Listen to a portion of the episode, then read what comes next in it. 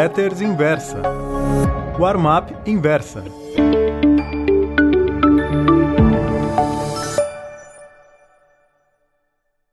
Oi, meus caros ouvintes. O título da Warm-up Pro de hoje é Presidente Falastrão, Cronista Confuso. A minha primeira crônica, o Armar Pro deste ano, publicada no dia 3 de janeiro, dei o título de O Ibovespa já fez a mínima de 2019.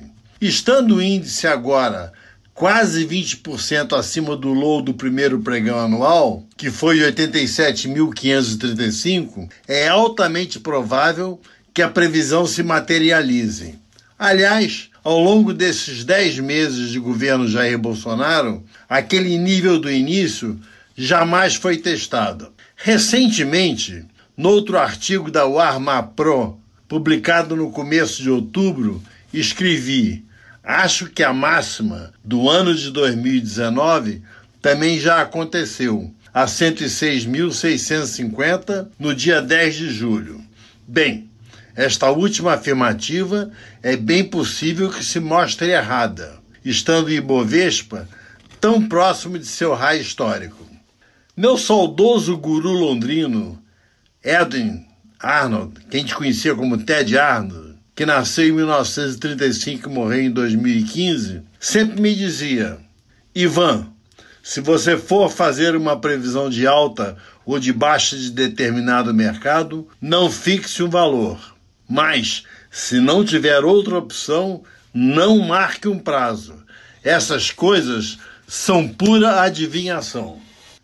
E não é que em minha recente Warmap, intitulada Vento de Popa, digitei: tudo indica que daqui até o final do ano bateremos um novo recorde. Alguns leitores chiaram. Vejam só o que me escreveu YJ você muda rapidamente de ideia.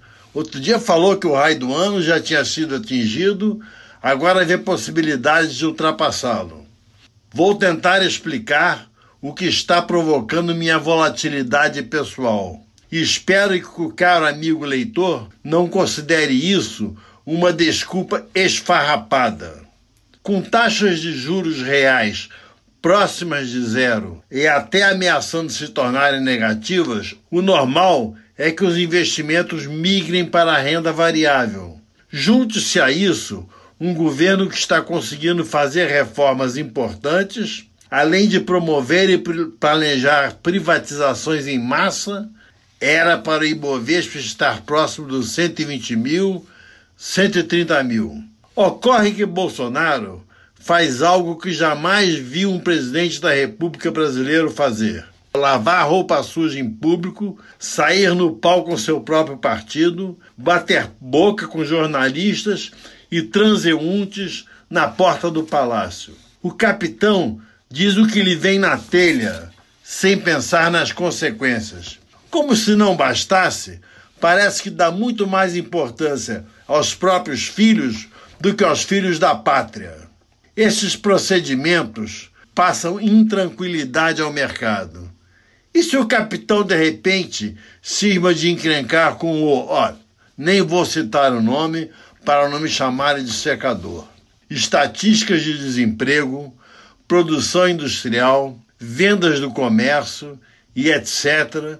mostram que o Brasil já fez um fundo em seu marasmo econômico e começa a se recuperar. Falta só o presidente da República calar a boca ou limitar seus vitupérios ao limite das paredes de seu gabinete. Muito obrigado.